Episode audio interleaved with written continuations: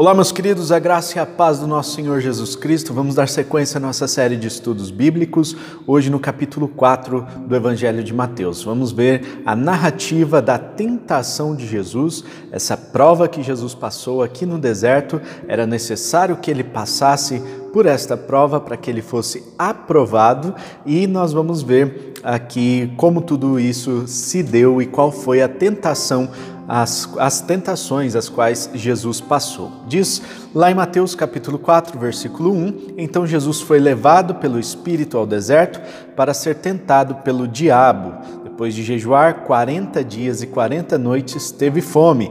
O tentador aproximou-se dele e disse: Se és o filho de Deus, manda que estas pedras se transformem em pães.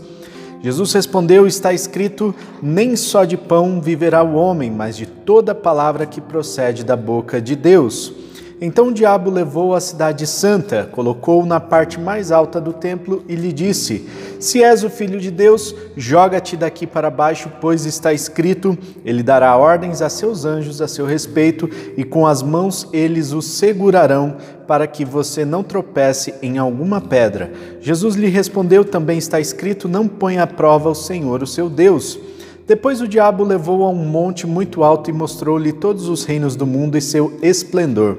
E lhe disse: Tudo isto te darei se te prostrares e me adorares. Jesus lhe disse: Retire-se, Satanás, pois está escrito: Adore o Senhor, o seu Deus, e só a ele preste culto. Então o diabo deixou e anjos vieram e o serviram. Meus queridos, esta narrativa do da tentação de Jesus é contada por três evangelhos: Mateus, Marcos e Lucas. Por isso, eh, e por tantas outras narrativas que são repetidas nesses três evangelhos, eles são chamados sinóticos aqueles que têm a mesma perspectiva, a mesma, a, a mesma narrativa é contada é, por, com algumas nuances diferentes, mas é, é o mesmo fato contado pelos três evangelistas. João, o quarto evangelista, ele tem uma perspectiva um pouco diferente, ele narra os fatos um pouquinho diferente e ele traz sempre uma lição em relação ao milagre ou em relação àquilo que Jesus estava fazendo. Mateus ele tem o propósito, vamos lembrar, né, que ele de mostrar que Jesus era o rei, o rei dos judeus. Né? Então ele tinha uma linhagem real, ele tinha todo, uh, toda a, a preparação para ser um rei. E nós vemos aqui é, que ele precisava passar por um tempo de provação para que ele fosse aprovado. Né? Então deserto na Bíblia é sinônimo de provação. 40 anos que Moisés liderou o povo de Israel lá no deserto, saindo do Egito e chegando à terra prometida, um tempo em que, em que é, o povo foi provado, eles foram reprovados e todos morreram no, no deserto, exceto Josué e Caleb, e esses dois entraram eh, na terra prometida junto com aqueles que nasceram durante esse período de deserto. Ou seja, período de deserto na Bíblia é sinônimo de inauguração de uma nova fase. O deserto, a provação, é sinônimo de uma nova fase que Deus está mandando para a sua vida. Né? Então não fique tão atribulado, né? não fique tão preocupado com os desertos que você passa, pois o Senhor tem preparado lá na frente a terra prometida para que você passe pelo deserto, seja aprovado e você experimente uma nova fase na sua vida. Né? Então, nós vemos aqui Jesus é, passando por esse período de deserto. Aqui a palavra diz que ele foi conduzido pelo próprio Espírito ao deserto, ou seja, é, foi da vontade de Deus que ele fosse é, provado. Né? E nós vemos uma coisa interessante. Nós falamos no devocional anterior, no nosso estudo anterior, que no capítulo 3, versículo 17, diz: este é o meu filho amado em quem me agrado. Quando Jesus está ali nas águas do batismo, junto com João Batista, vem uma pomba do céu, pousa sobre a cabeça deles ali e uma voz do céu dizendo: Este é meu filho amado em quem me agrado. Esta é a identidade de Jesus Cristo. Deus revela a identidade para o seu filho. Deus diz: Este é o meu filho amado. Reafirma a identidade. Ele aponta o dedo para Jesus e diz: Você é o meu filho amado. E quando Jesus está no deserto, percebam aqui a tentação, as tentações de Satanás. Percebam o que ele diz.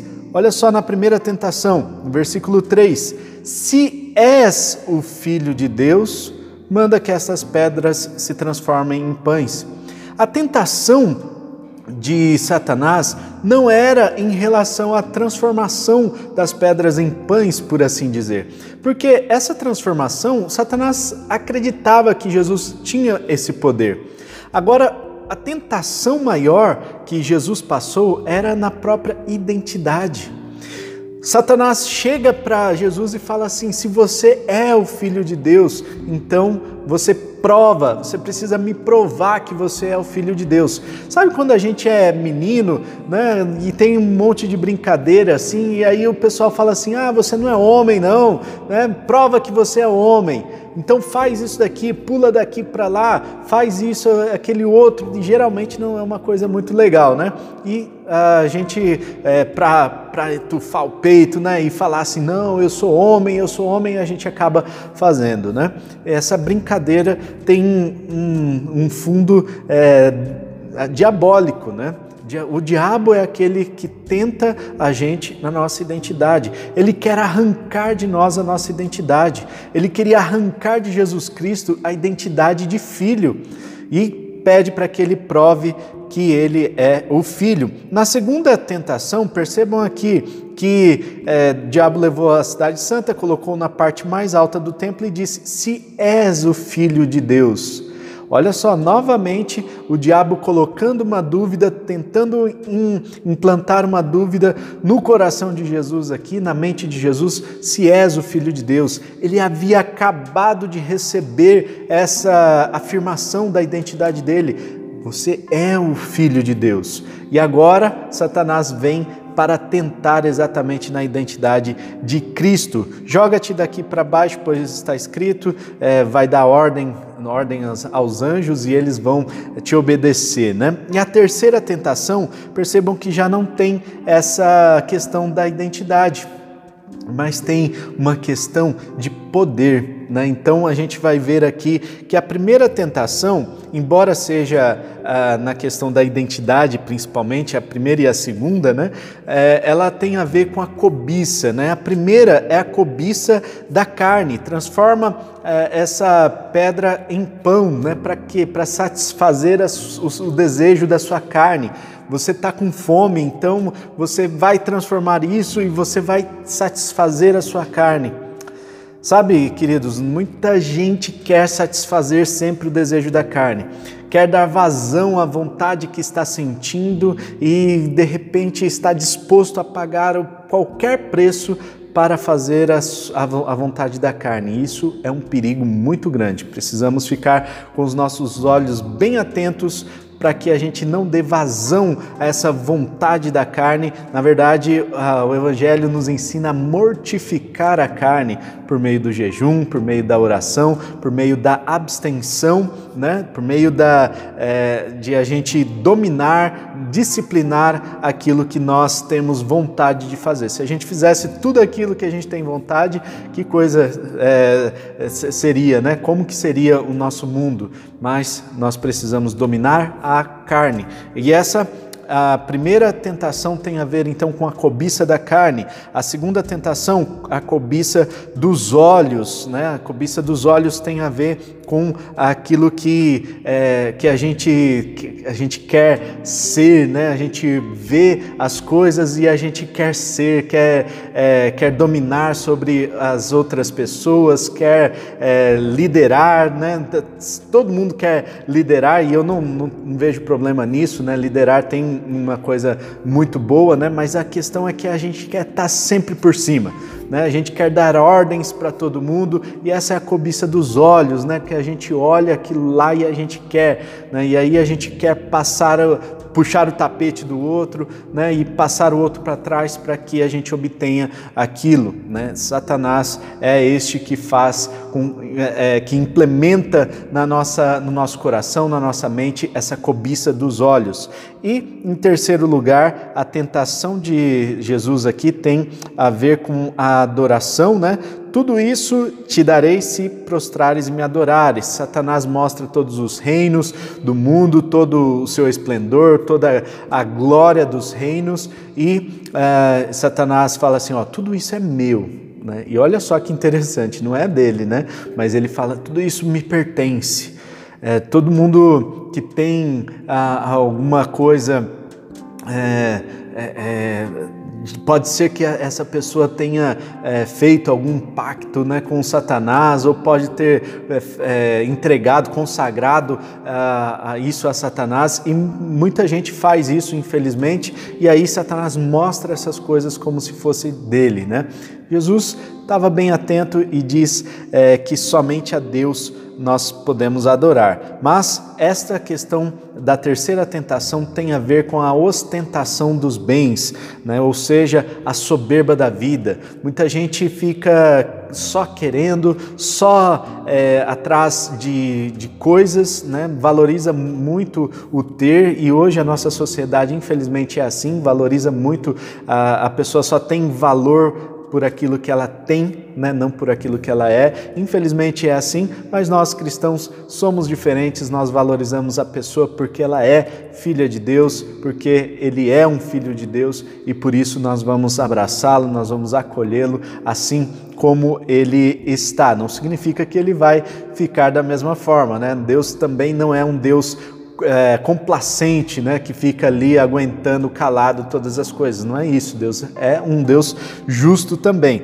Mas vejam só que Jesus ele resiste às, às tentações porque ele tinha sua identidade bem firmada. Ele sabia quem ele era. Ele sabia quem era o Deus dele. Ele sabia que Satanás não poderia arrancar essa identidade de filho dele. Satanás não podia arrancar a sua dignidade como filho. E Satanás não podia arrancar a sua uh, genuinidade, uh, sua originalidade, né? A coisa quando é genuína, né? Ou, ou, seja, Jesus, ele é o filho de Deus, ele é digno por ser o filho de Deus e ele é a verdade. Né? Então, muita gente tenta uh, arrancar isso de nós, colocando dúvida no nosso coração. Essa é a ferramenta que Satanás usa para nos tentar e para nos arrancar dos caminhos do Senhor. E quando a pessoa peca, o que geralmente acontece? Primeira coisa que vem, a dúvida bate: será que eu realmente sou filho de Deus? Depois vem a vergonha né, de não querer é, estar no meio da congregação, no meio dos irmãos, porque não se sente digno de ser, uh, de estar ali junto com os outros irmãos. Né? Então, em primeiro lugar, Satanás arranca a identidade de filho, em segundo lugar, ele arranca a dignidade, né? a pessoa começa a ter vergonha de estar no meio dos outros cristãos, e terceiro lugar, ele arranca a originalidade ou a genuinidade né? de, de a pessoa é, ser um cristão de verdade, né? Então ele arranca a verdade do coração daquele que peca. Por isso nós precisamos nos arrepender. Por isso nós precisamos confessar os nossos pecados. Por isso nós precisamos buscar ao Senhor e resistir ao diabo, porque ele fugirá de nós, diz a palavra do Senhor. Assim como Jesus resistiu ao diabo durante esses 40 dias, assim também nós precisamos resistir à obra do inimigo para que a gente tenha vitória e a gente experimente um ministério pleno lá na frente. É isso que a gente vai ver, porque Jesus resiste à obra de Satanás e lá na frente ele tem uma recompensa que é um ministério muito bonito. Nós vamos ver a partir de agora, eh, nos nossos estudos bíblicos, o ministério de Jesus, o início das suas pregações e tudo que ele vai trazer de ensino para o povo. Fique conosco, compartilhe esse vídeo se você gostou, se você ah, acha que uma pessoa, alguém, né, precisa ouvir essa palavra, envia para essa pessoa. Se você gostou, comenta aqui embaixo também, deixa o seu like e ah, se inscreve no nosso canal se você ainda não é inscrito, tá certo? Um forte abraço, tamo junto e tchau.